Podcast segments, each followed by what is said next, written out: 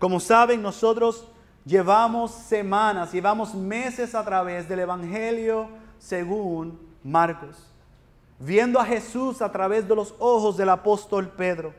Y hace unas semanas ya nosotros entramos en el capítulo 15 y el pastor Félix nos hizo el favor de mostrarnos cómo se dividiría este texto.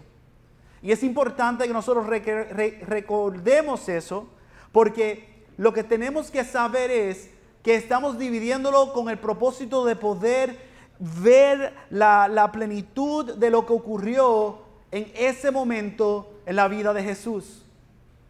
Pero tenemos que recordar que esto es una sola historia.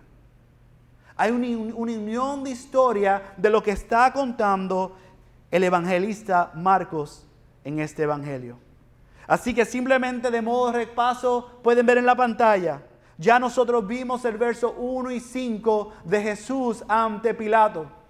Recordamos ese proceso de ese juicio donde Pilato no encontraba causa para poder enjuiciar a Jesús.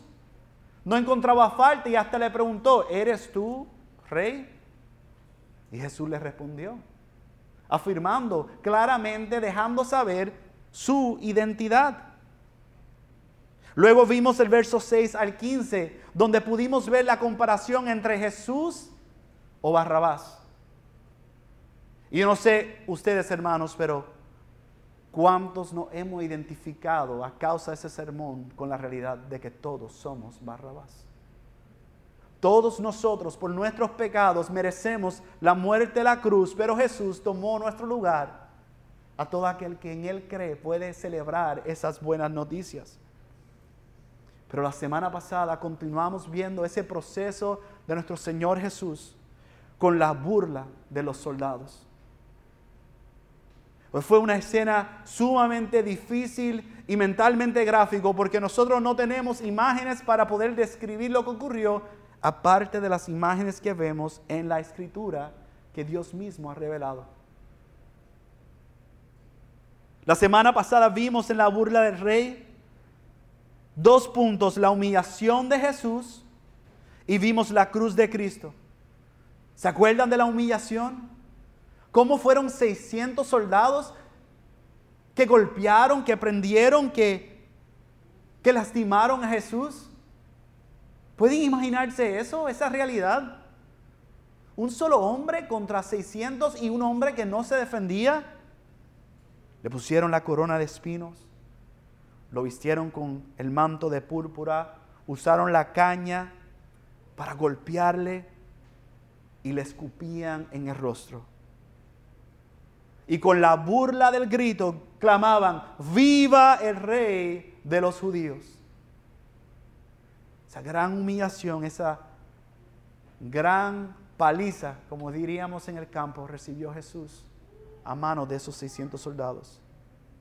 Imaginen el cuerpo de Jesús agotado, sin fuerzas a causa de ese evento.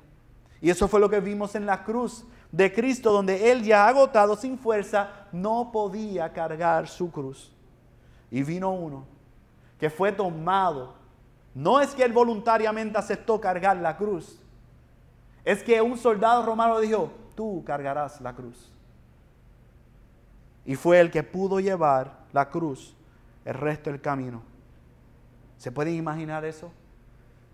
Así de exhausto, cansado estaba Jesús, su cuerpo totalmente golpeado, de una manera inimaginable y condenado a llevar la cruz. ¿Recuerdan la aplicación que nosotros vimos?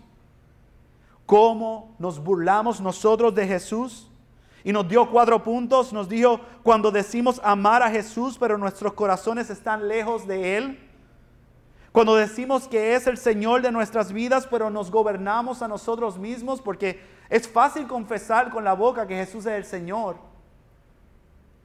Pero levantarnos cada día, día a día y decir en nuestra vida, en nuestra devoción, en nuestras palabras, en nuestros pensamientos, en lo que anhela nuestro corazón, que Él es Señor, que no nos gobernamos nosotros, sino que nos sometemos a su reinado, es otra historia. También vimos cuando nuestras prioridades están invertidas y Él no está en el primer lugar en nuestras vidas. cuando Jesús simplemente ha sido algo añadido a nuestra vida y experiencia cristiana. Y por último, cuando nosotros somos tratados injustamente, cuando otros se burlan de nosotros, cuando somos humillados, cuando somos maltratados, en vez de identificarnos con Él, que dijo que como Él fue perseguido, vosotros seréis perseguidos. O sea que lo que ven en mí, ustedes lo van a vivir. El sufrimiento que han visto, ustedes tienen que estar prestos para sufrir. Pero cuando eso ocurre, no nos identificamos con Él.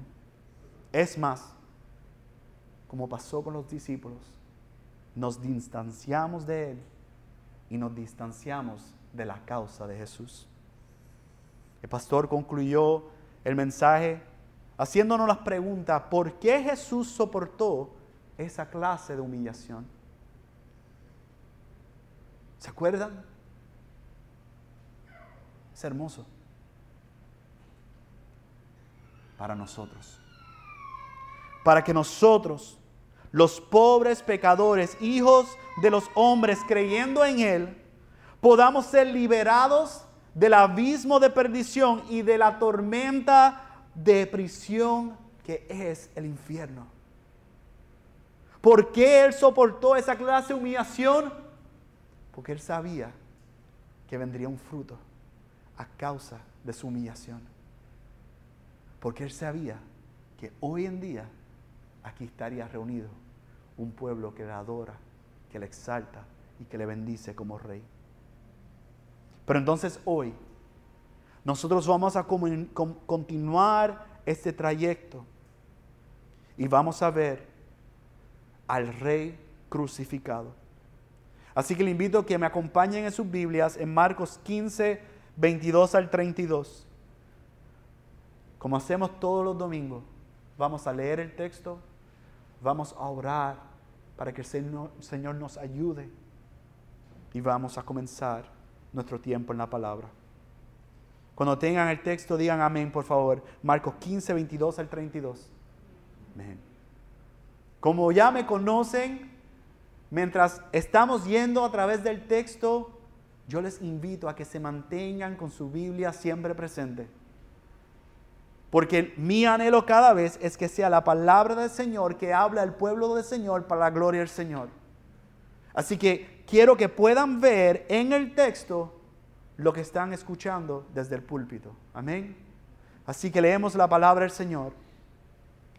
Lo llevaron al lugar llamado Gólgota, que traducido significa lugar de la calavera. Trataron de dar a Jesús vino mezclado con mirra, pero él no lo tomó. Cuando lo crucificaron, se repartieron sus vestidos, echando suertes sobre ellos, para decidir lo que cada uno tomaría. Era la hora tercera cuando lo crucificaron. La inscripción de la acusación contra él decía, el rey de los judíos. Crucificaron con él a dos ladrones, uno a su derecha y otro a su izquierda. Y se cumplió la escritura que dice, y con los transgresores fue contado. Los que pasaban lo injuriaban, meneando la cabeza y diciendo, bah, tú que destruyes el templo y en tres, días lo reedificas, sálvate a ti mismo descendiendo de la cruz. De igual manera también los principales sacerdotes, junto con los escribas, burlándose de él, entre ellos decían, a otros salvó, él mismo no se puede salvar. Que este Cristo, el Rey de Israel, descienda ahora de la cruz para que veamos y creamos. Y los que estaban crucificados con él también lo insultaban. Oh amado Padre, Señor, tú eres santo, soberano, todopoderoso, omnisciente. Señor, ayúdanos a poder entender la cruz. Ayúdanos, Padre amado, a poder ver la gloria, el dolor y el sufrimiento del Rey en la cruz. Ayúdanos, Señor oh Dios, a poder pararnos al pie, al pie de la cruz y reconocer que aparte de ti no hay salvación. Señor, ayúdame a mí a poder hablar con claridad, pero sobre todo que seas tú hablando a tu pueblo, que seas tú completando la obra en cada uno de nosotros y que nosotros podamos exaltar y proclamar al Rey crucificado. En tu nombre Jesús oramos. Amén y amén. ¿Qué vamos a ver hoy, amada iglesia? Vamos a ver este texto dividido en dos puntos. El primer punto vamos a ver la cita divina. En inglés, un divine appointment. Y en el segundo punto vamos a ver el rey despreciado. De modo para ayudarnos rápidamente, recordemos, el juicio de Jesús fue verdaderamente una farsa.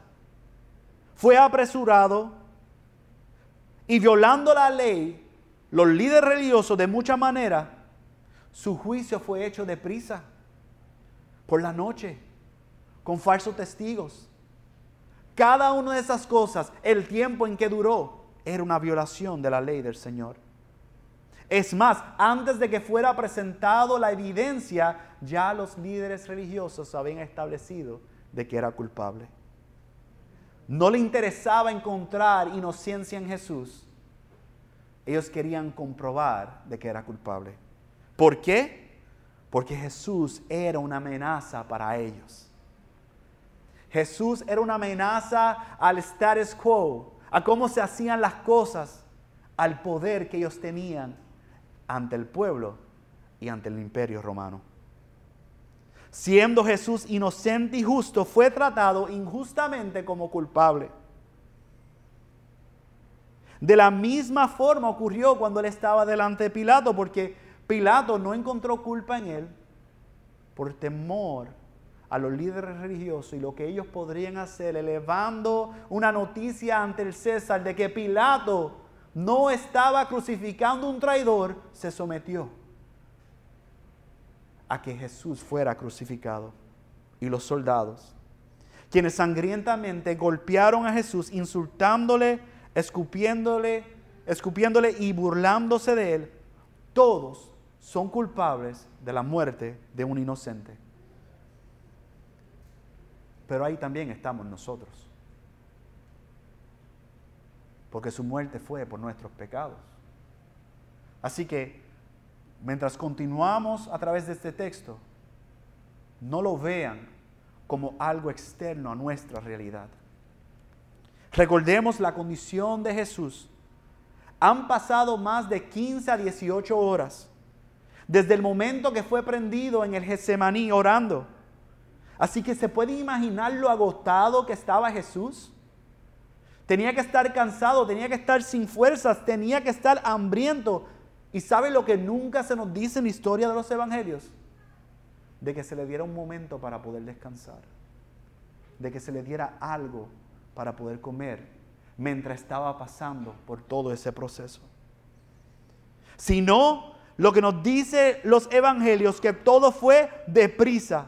Jesús fue llevado de un lugar a otro. ¿Por qué tanta prisa? ¿Por qué tanto afán de hacer esto rápido? La ironía más grande, porque los religiosos se preparaban para observar la Pascua.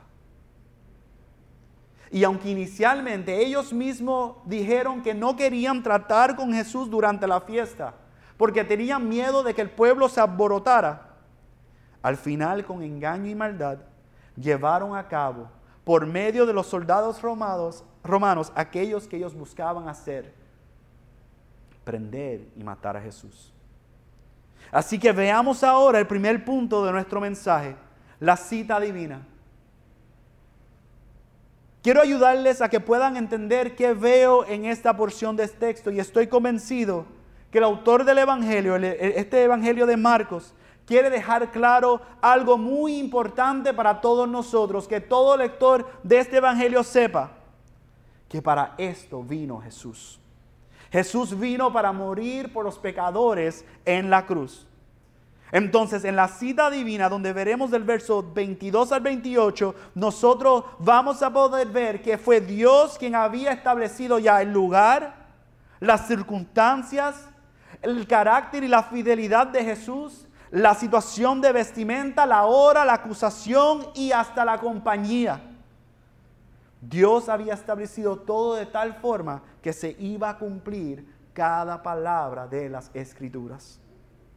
Veamos el verso 22, donde nos dice primeramente, lo llevaron al lugar llamado Gólgota, que traducido significa lugar de la calavera.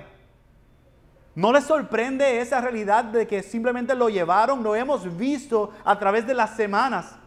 Que Jesús fue llevado de aquí para allá, fue llevado ante los soldados, fue llevado ante Pilato, fue llevado ante los líderes religiosos.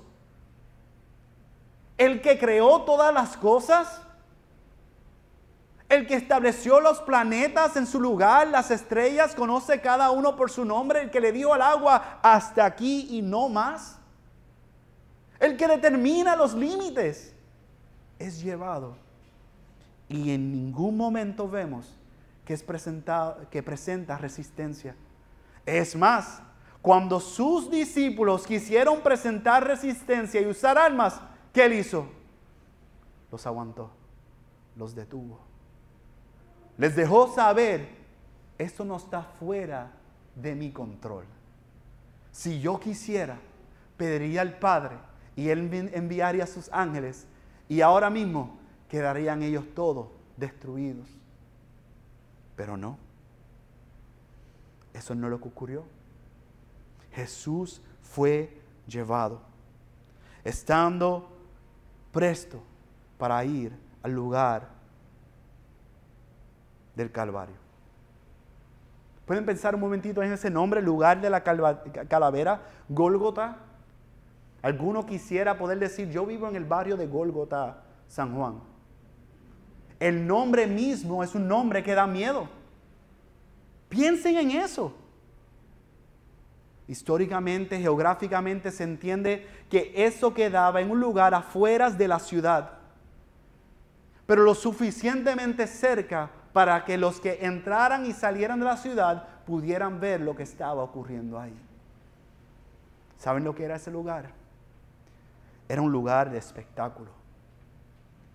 Era un lugar donde se exponía a los traidores, a los ladrones, a los homicidas, a los rebeldes ante el imperio, muertos crucificados en una cruz a la vista de todos.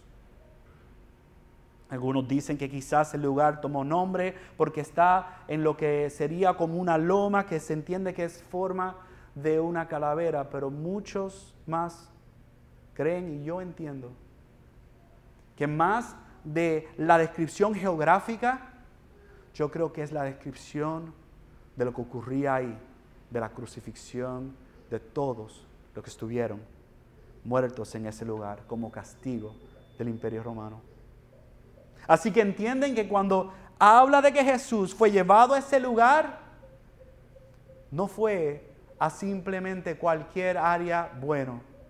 Era un, era un lugar que Jesús y todos los presentes sabían lo que ocurría ahí.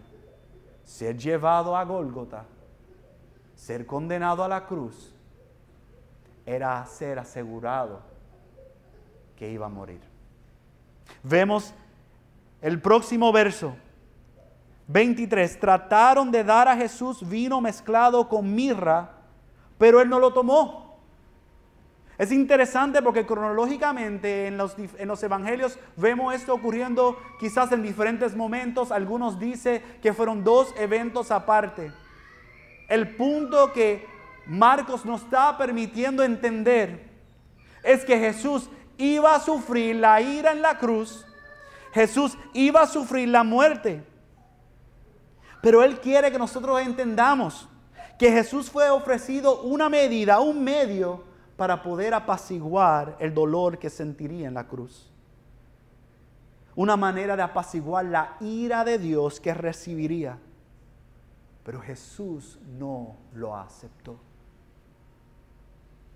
Interesante que la mirra era usado en algunas ocasiones como un ungüento, en otras como un narcótico para adormecer al que estuviera dolorido.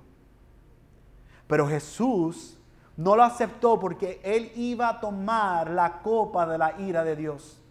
No iba a tomar de esa copa que le estaban dando de vino y mirra, porque él le correspondía tomar completamente y plenamente, con todas sus funciones claros, la ira de Dios que sería derramado sobre él. Y ven nuevamente qué fue lo que estaba ahí mezclado el vino. Mirra. ¿Dónde más nosotros escuchamos de mirra en los evangelios? meditando eso, yo estaba pensando y decía, qué increíble que Mateo 2.11 nos cuenta la historia de tres hombres sabios que vinieron del oriente, que vieron la señal en la creación, pero muy probablemente también conocían de las profecías de Daniel, que decía que cumplido el tiempo, el Mesías del Señor, el Rey prometido, iba a nacer. ¿Y cómo respondieron ellos? Trayéndole regalos. Trajeron oro, incienso y mirra. Algo que fue ofrecido en su nacimiento como un regalo, ahora en su momento de crucifixión y pronto muerte es ofrecido para apaciguar el dolor y la ira que él iba a sentir. Pero Jesús no lo aceptó. Veamos el próximo punto sobre la vestimenta. Cuando lo crucificaron, se repartieron sus vestidos, echando suerte sobre ellos para decidir lo que cada uno tomaría. Es interesante, el Evangelio de Marcos es un evangelio rápido, de constante movimiento. El autor dedica varios capítulos para describir lo que Jesús pasó antes de llegar a la cruz, pero en el momento de la crucifixión, no nos dice, y usaron clavos para sus manos y clavos para sus pies. Su espalda lacerada fue puesta en el madero, fue levantado. No nos dice ninguno de esos detalles. Fue suficiente solo usar tres palabras. Cuando lo crucificaron. La audiencia original que recibiría y leería este mensaje entenderían todo lo que implicaría la crucifixión. Y yo quiero simplemente brevemente ayudarles a entender que la crucifixión era una muerte lenta y dolorosa. Era una forma de tortura inhumana. Era una forma cruel. Y los romanos lo disfrutaban. Ellos disfrutaban engrandecerse de tener el poder de hacer que alguien sufriera tal dolor. Es más, la crucifixión fue creado por los persas, pero fue perfeccionado por los romanos. Porque los romanos querían que el crucificado, crucificado durara posiblemente a veces días. Algunos fueron crucificados con soga. La historia nos dice que Jesús fue crucificado con clavos. La anatomía de la crucifixión implicaba que el crucificado no moría simplemente al ser trasplazado por los clavos. Claro, podía haber complicaciones de infección, porque no crean que esa escena era una escena higiénico. Esos clavos probablemente traspasaron otras manos y otros pies. No crean que el madero era limpiado para el nuevo cuerpo. Y ningún cuerpo había llegado a la cruz como el cuerpo de Jesús. 600 soldados golpeando un cuerpo, desatando su ira. Jesús está en la cruz en esa condición. Y lo que llevaba al que estuviera en la cruz a morir era primordialmente asfixiación, estar asfixiado, asphyxiation. ¿Quién me dice cómo se dice eso en español? Amén, gracias. Pero imaginen la posición de Jesús, colgando, ya sin fuerzas, sin energía, no pudo cargar la cruz y cada vez para respirar tenía que con los clavos en sus manos y en sus pies empujarse, levantarse para poder expandir sus pulmones y tomar aire y nuevamente bajar. La muerte en la cruz es la forma más cruel que una persona puede morir. Pero peor aún es que eso está ocurriendo y a sus pies en la cruz los soldados están echando suerte para poder ver quién se va a quedar con su ropa. Porque Jesús estaba en la cruz completamente desnudo. Esa era la práctica de ese momento. El que estaba en la cruz enviaba un mensaje a todos los que pasaban. Si ustedes no obedecen el imperio, eso es lo que te espera. Esa era la costumbre. Los soldados se quedaban con la ropa. Pero aquí ocurre algo interesante que el autor de este evangelio hace. Y no voy a entrar en todos los detalles, pero sí yo les voy a animar que luego esta noche en su tiempo de devociones puedan ir al Salmo 22. Porque es imposible ver esta porción del texto y no ver el cumplimiento del Salmo 22 en la cruz de Jesús. Marcos cita a ese salmo en varias ocasiones y este es el primero, señalando nuevamente que el rey crucificado sigue estando en control.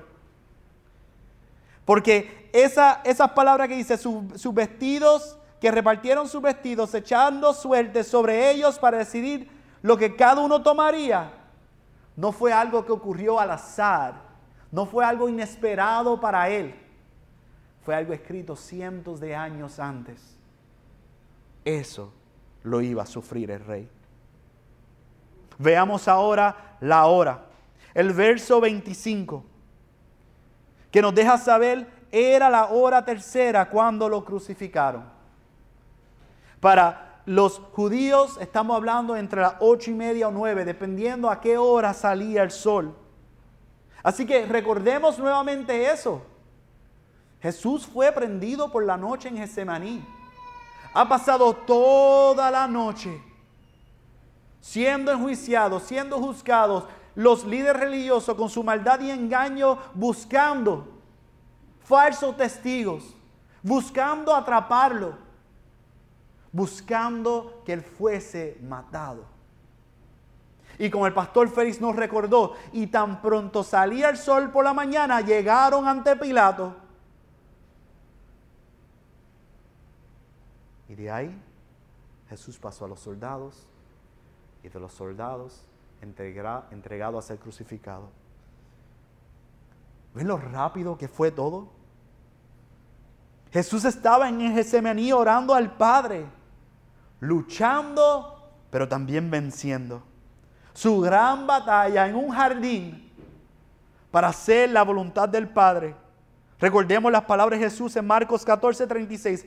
Abba, Padre, para ti todas las cosas son posibles. Aparta de mí esta copa, pero no sea lo que yo quiero, sino lo que tú quieras.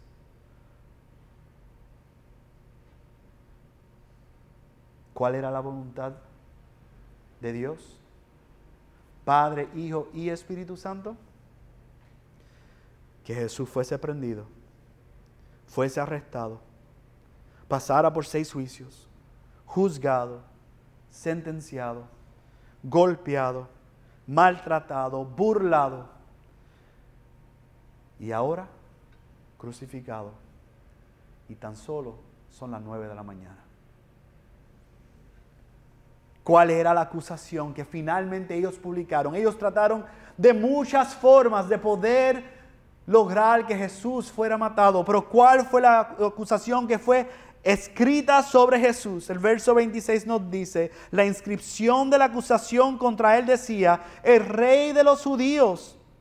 El rey de los judíos, esa era la acusación. Aunque él le había dicho a Pilato que su reino no era de ese mundo, fue crucificado como un traidor contra el César. Interesante, nuevamente recuerden el lugar de la cruz. Juan 19:20 nos dice las circunstancias, algo muy interesante.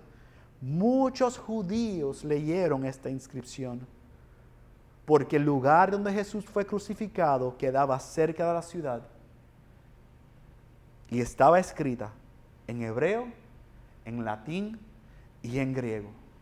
Desde la cruz, el anuncio de que el rey de los judíos estaba siendo crucificado ya era un mensaje para todas las naciones.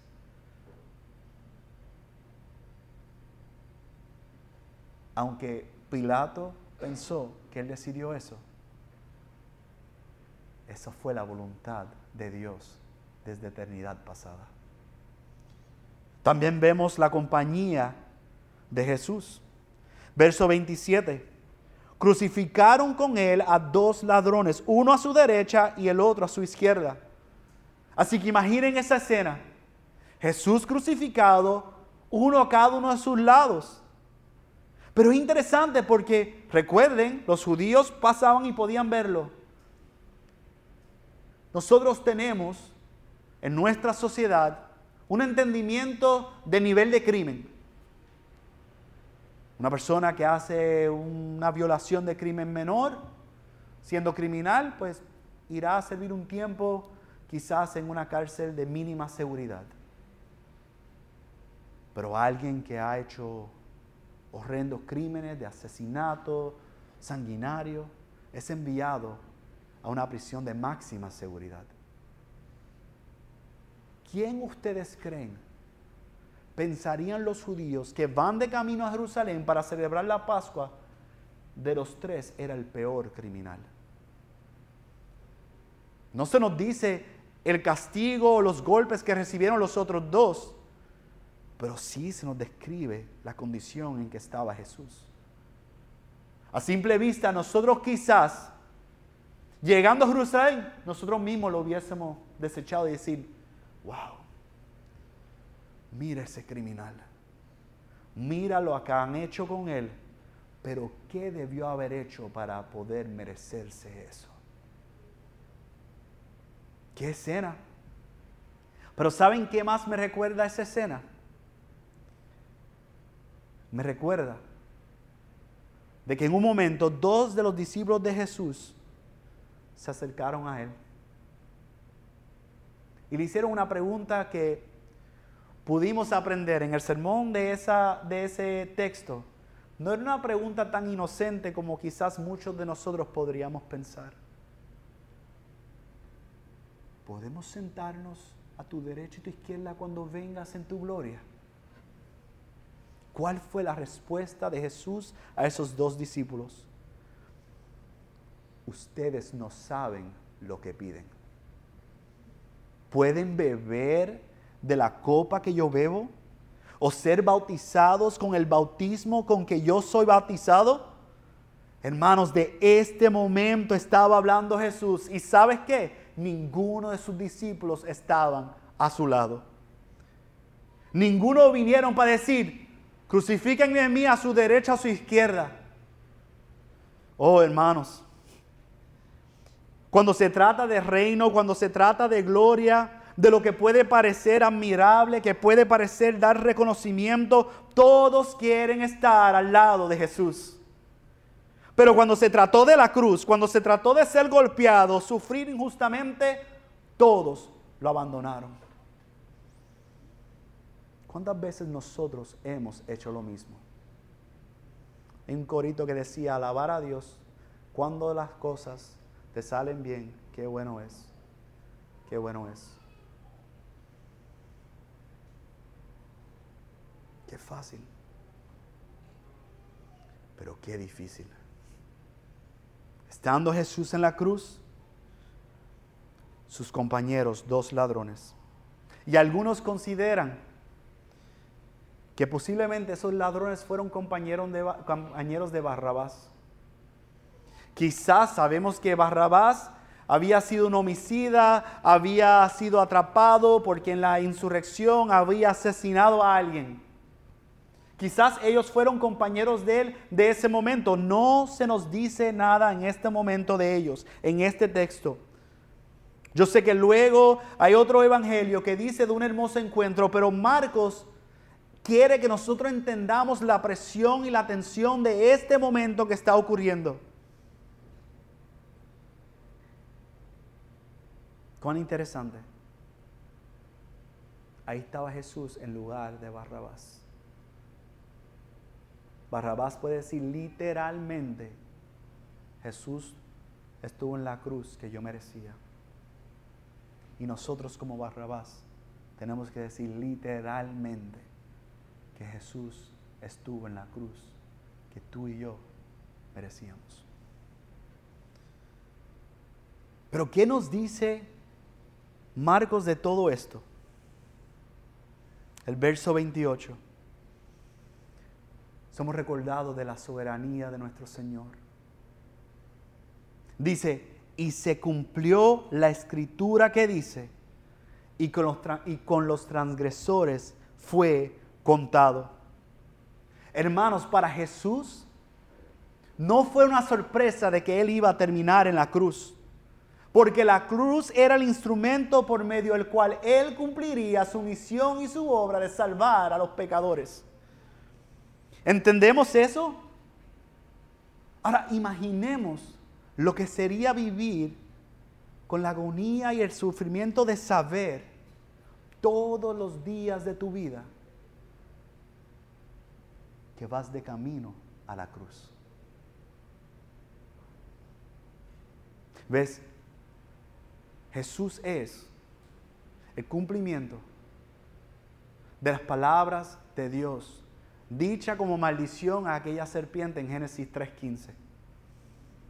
Cuando Él le dice, pondré enemistad entre tú y la mujer, y entre tu simiente y su simiente, Él te herirá en la cabeza y tú le herirás en el talón.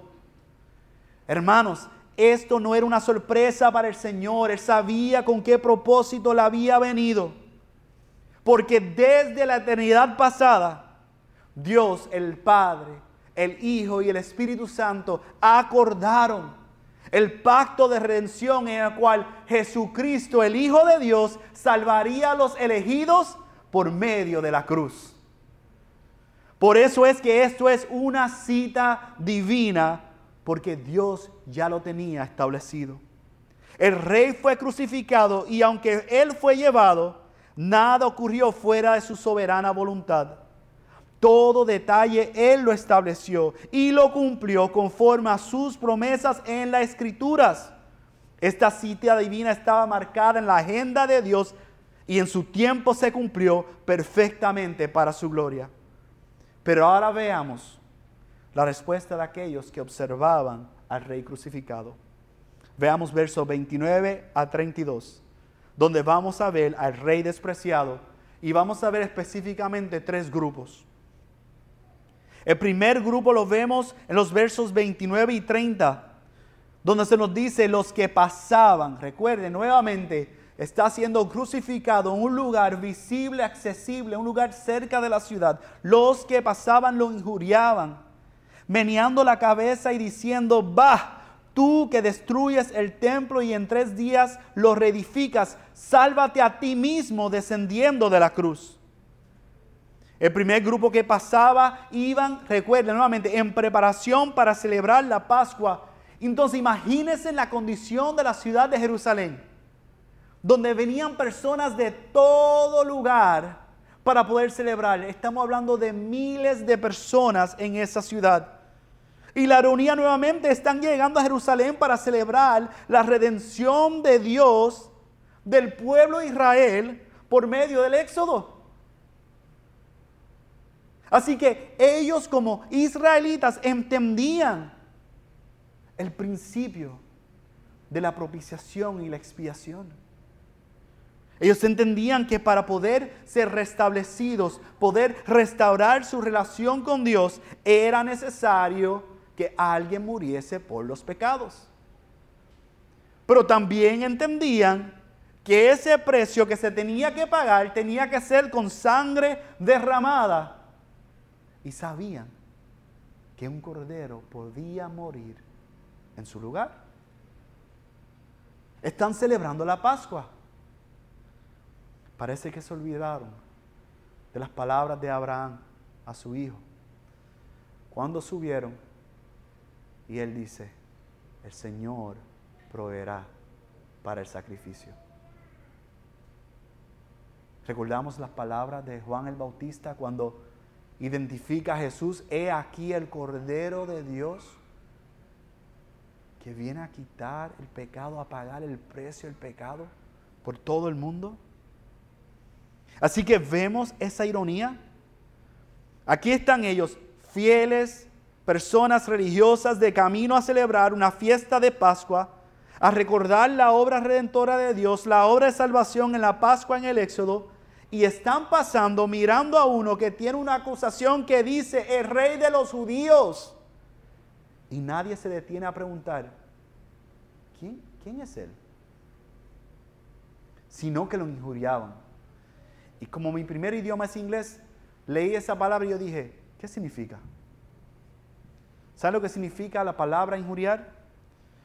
Significa que con un lenguaje abusivo o insultante los reprochaban. Un lenguaje fuerte.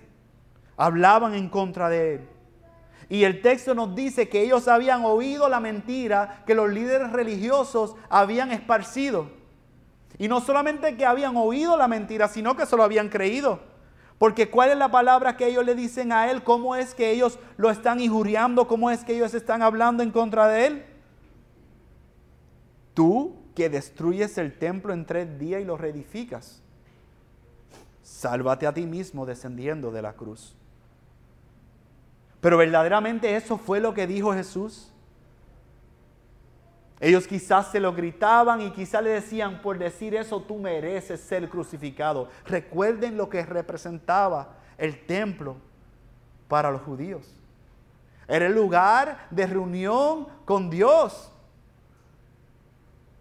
Lo que ellos no entendían es que eso no fueron las palabras de Jesús. Y ellos le criticaban por hacer algo que él no dijo que iba a hacer. Y perdían de vista que estaba haciendo por ellos y por nosotros lo que Él prometió que iba a hacer. Que su cuerpo sería entregado, que Él moriría y que Él resucitaría el tercer día. Así que mientras ellos le están gritando agresivamente, repitiendo esa mentira que los líderes religiosos le hicieron creer, Jesús está cumpliendo nuevamente sus promesas en las cuales nosotros podemos descansar. Es interesante, de forma de burla continúan, sálvate a ti mismo descendiendo de la cruz. Oh hermanos, pero Jesús no se salvó a sí mismo. ¿Saben para qué? Para salvar a pecadores como tú y yo. Jesús no se salvó Asimismo, para ser salvador de aquellos que en Él creyesen, el único salvador y camino a Dios, incluso para aquellos que le injuriaban y gritaban, sálvate a ti mismo. Un autor dijo eso y no me acuerdo cuál es el autor, así que lo, vamos a darle reconocimiento al autor que más citas ha escrito, anónimo. Lo que mantuvo a Cristo en la cruz, hermanos, no fueron los clavos, fue su amor. Fue su amor por el Padre, porque el Padre fuese glorificado, por ver que la voluntad del Padre se cumpliese perfectamente. Y fue su amor por nosotros. Para salvarte a ti, para salvarme a mí, Él no se salvó a sí mismo. Esas son buenas nuevas. Costosa buenas nuevas. Veamos el segundo grupo, verso 31 y 32. De igual manera, también los principales sacerdotes, junto con los escribas, burlándose de él, entre ellos decían, a otro salvó, él mismo no se puede salvar. Que este Cristo, el Rey de Israel, descienda ahora de la cruz para que veamos y creamos.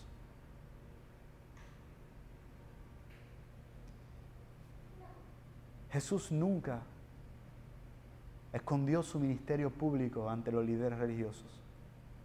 Llevamos semanas yendo a través de este Evangelio y constantemente vemos que los líderes religiosos están presentes porque Él en ocasiones habla y específicamente habla a ellos. Marcos 14, 49, Jesús le dice a aquellos que fueron a llevarlo en Getsemaní, cada día estaba con ustedes en el templo enseñando y no me prendieron. Pero esto ha sucedido para que se cumplan las escrituras. Jesús no ocultó quién Él fue ante ellos. Jesús otra vez enseñó públicamente. Ellos vieron y escucharon a Jesús enseñar. Ellos vieron a Jesús sanar. Ellos escucharon que Jesús y vieron que Jesús hacía milagros. Y también escucharon que Jesús resucitó a Lázaro. Y ese último, hermanos, fue el más problemático. En el Evangelio de Juan se nos dice que ese fue el motivo cuando ellos dijeron ya, esto se ha salido de control. Los llevaron a conspirar para poder matar a Jesús. Juan 11:53 nos dice que desde ese día ellos planearon entre sí a matar a Jesús. Es más, se nos dice que hasta planificaron matar a Lázaro como diríamos acá en el campo, querían matar al santo y al milagro porque no querían evidencia de lo que Jesús había hecho.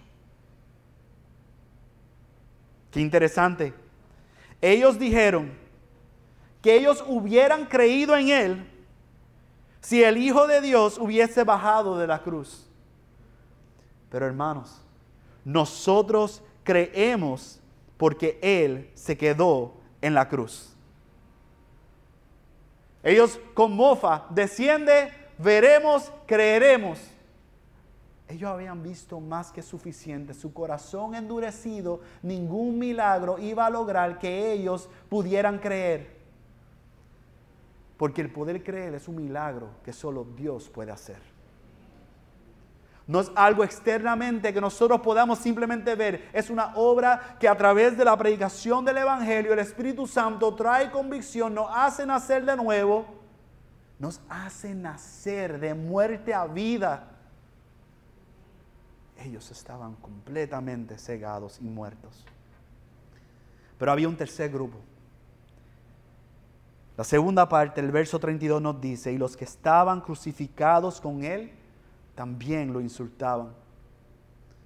¿Puede imaginarse la perversidad que tenía que haber en los corazones de estos dos hombres? Y nuevamente yo sé que eh, otro de los evangelios, en Lucas, se nos dice ese hermoso encuentro, pero en este momento ese hermoso encuentro no ha ocurrido. En el cual uno se arrepiente, confronta al otro, mira a Jesús, le pide a Jesús, cuando vengas en tu reino, recuérdate de mí. Y Jesús le da la gloriosa palabra. Ciertamente hoy estarás conmigo en el reino del paraíso.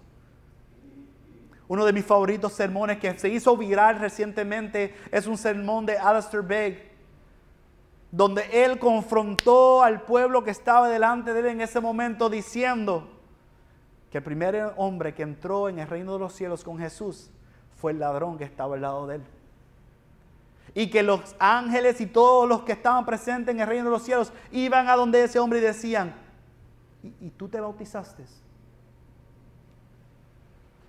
¿Y tú fuiste bautista del sur?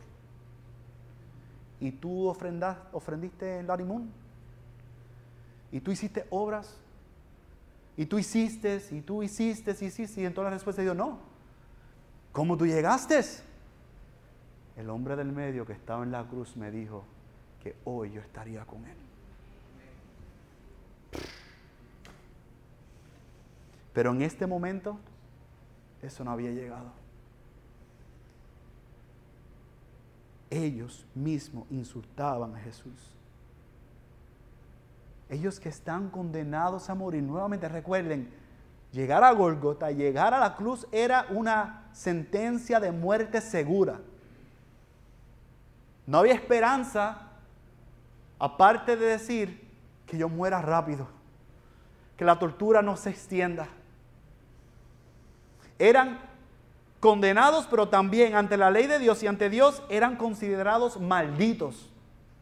Porque la ley decía, maldito el que es crucificado, el que es puesto en un madero.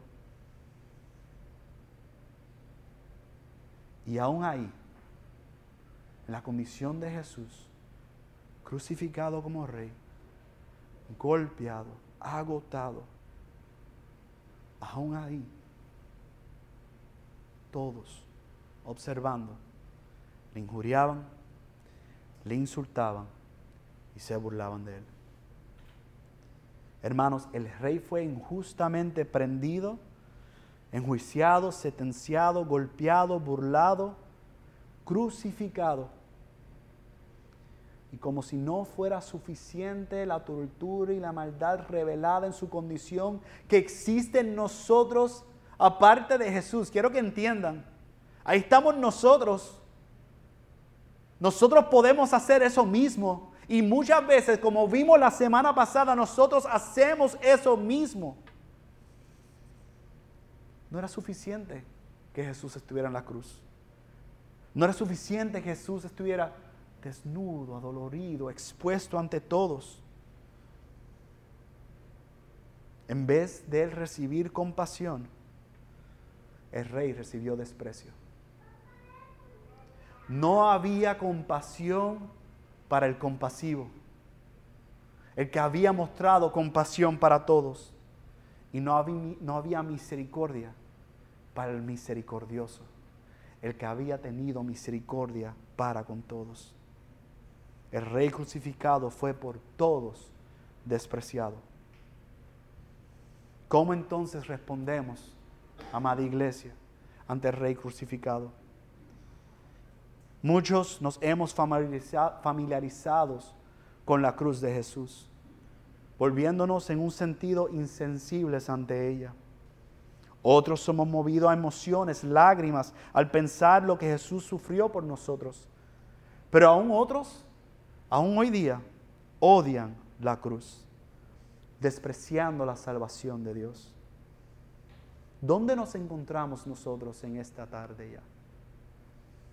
¿Con qué grupo nos identificamos? Hay muchas formas en que nosotros podemos aplicar este texto y la realidad es que debemos aplicarlo de muchas formas por el resto de nuestras vidas. Pero hoy quiero compartirles cuatro que entiendo que nos van a servir. El primero es recordar que el rey crucificado es la evidencia irrefutable, innegable del amor de Dios. Romanos 5.8 nos dice, pero Dios demuestra su amor para con nosotros en que siendo aún pecadores, Cristo murió por nosotros. Siendo rebeldes, siendo desobedientes, estando separados, Dios revela su amor en que Cristo murió por nosotros. Murió por pecadores como tú y yo. Segundo, el rey crucificado revela la gravedad de nuestro pecado. ¿Cómo es posible que un objeto como la cruz pueda reflejar tanto el amor de Dios y la gravedad de nuestro pecado? Sí. Romanos 6:23 nos dice, porque la paga del pecado es muerte Cristo estuvo ahí pagando el precio de muerte que nosotros merecíamos por nuestros pecados. Pero la dádiva de Dios es vida eterna. ¿En quién? En Cristo Jesús, Señor nuestro. El amor de Dios y la gravedad de nuestro pecado. Tercero, el rey crucificado demanda que nosotros tomemos nuestra cruz y le sigamos. Ay, hermano Luis, esos primeros dos puntos me conmovieron. Esos primeros dos puntos yo pude decir amén. Yo puedo ver el amor de Dios en la cruz de Jesús. Yo puedo ver la gravedad de mi pecado y mi ofensa ante Dios. Pero yo tomar la cruz, con todo como tú lo has descrito hoy que vemos en Marcos, yo tomar la cruz, tomar la cruz es identificarte con Cristo y morir cada día a esa vieja criatura y vivir cada día en la nueva creación que Cristo Jesús te ha hecho. Marcos 8:34. Jesús dijo, si alguien quiere venir conmigo, niéguese a sí mismo, tome su cruz y sígame. ¿Y saben qué, amada iglesia? Eso no fue una sugerencia. Eso no fue un añadido. Eso es un requisito. Si no tomamos nuestra cruz, no podemos estar con Él. Si nosotros no tomamos nuestra cruz, si nosotros no, negamos a nosotros mismos, si nosotros no seguimos el ejemplo de Jesús, que desde el principio del servicio lo vimos en la lectura de Filipenses y que hemos ido cantando a través de todo el servicio, no somos dignos de seguirle. Cuarto, no despreciemos al Rey crucificado. El Rey crucificado es digno de nuestra adoración y de nuestra alabanza, pero muchas veces con nuestras acciones, con nuestras vidas, con nuestros pensamientos, con nuestro anhelo, con nuestros deseos, lo despreciamos. Como Jesús se describió en Juan 14, 6, yo soy el camino, la verdad y la vida. Nadie viene al Padre sino por mí. No hay otro camino. No hay otro camino de salvación. Jesús no es el plan B. Él es el plan de redención para nuestra salvación. Créelo. Cree en Él. Cree en el Rey que fue crucificado y que al tercer día resucitará. O resucitó. Pero resucitará porque tendrán que venir luego a escuchar ese sermón. ¿Cómo podemos concluir este tiempo? contestando una pregunta. Recuerden, Jesús fue y es verdaderamente hombre y verdaderamente Dios. Yo sé que los que están en la clase membresía pueden decir sí, porque pasamos un buen tiempo reflexionando y meditando en esa verdad. Entonces, ¿por qué no descendió de la cruz? Porque para el rey el sufrimiento de la cruz y el desprecio no era inesperado. Nosotros pensamos en Jesús como si Él solamente sufrió en la cruz. Y eso es un error, hermanos. En su libro Cristo crucificado, Donald McLeod escribió, y con esto vamos a cerrar. La cruz fue el clímax del sufrimiento de Jesús. Pero toda su vida, desde la cuna hasta la tumba, fue sufrimiento. Desde el momento de su nacimiento Jesús fue identificado con la humanidad pecadora y todas las circunstancias de su vida reflejaron que estaba cargando con el pecado del mundo. En solidaridad con nosotros, Él fue el varón de dolores. Ahora, esto no quiere decir que la vida de Jesús fuera una de tristeza sin alivio. Hubo momentos en los que Él se regocijó en el Espíritu, hubo satisfacción de hacer la voluntad de su Padre y la anticipación constante del gozo puesto delante de Él. Pero recordemos la vida del Rey Jesús. Él era más pobre, Él era pobre más allá de nuestra imaginación el Rey de Gloria, dueño de todas las cosas, fue encarnado y era pobre más allá de lo que nosotros nos podemos imaginar.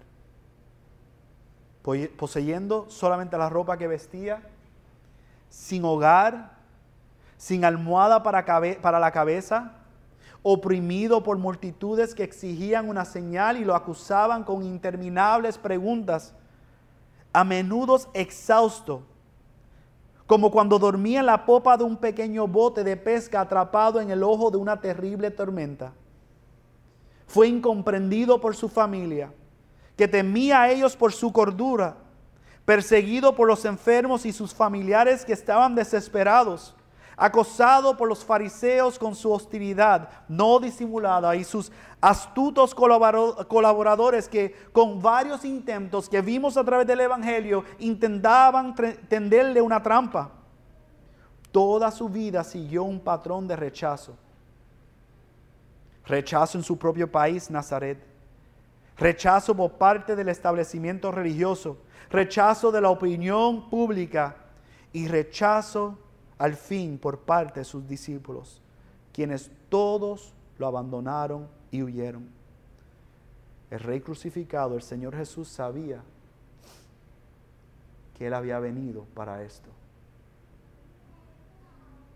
Antes que ocurriera todos estos sucesos, hablándole a sus discípulos, vimos en el capítulo 10, verso 45, justo después de esa petición de esos dos discípulos que quisieron sentarse a su derecha y su izquierda, Él les dice, porque ni aun el Hijo del Hombre vino para ser servido, sino para servir y para dar su vida en rescate por muchos. La cruz no fue una sorpresa para Jesús Así que no despreciemos al rey crucificado. Corramos a la cruz, corramos a la gracia de Dios, corramos a Jesús. Oremos. Oh amado Padre, te damos gracias. Te damos gracias por tu vida, pero también te damos gracias por tu muerte en la cruz. Te damos gracias que no solamente toleraste estar en la cruz, sino que tú determinaste que estarías en la cruz. Oh Señor, en la cruz tú pagaste el precio por nuestros pecados, Señor. Y aún así nosotros te despreciamos a veces. Oh Señor, perdónanos, Padre. Perdónanos cuando despreciamos la cruz cuando despreciamos la obra que has hecho, cuando vivimos como si hemos olvidado quién tú eres. Tú eres el Rey Todopoderoso, tú eres el Rey de Gloria. Entonces pedimos en nuestra debilidad, Señor, que nosotros podamos correr a ti. Perdónanos, Señor. Tú eres lleno de gracia y de misericordia y bondad.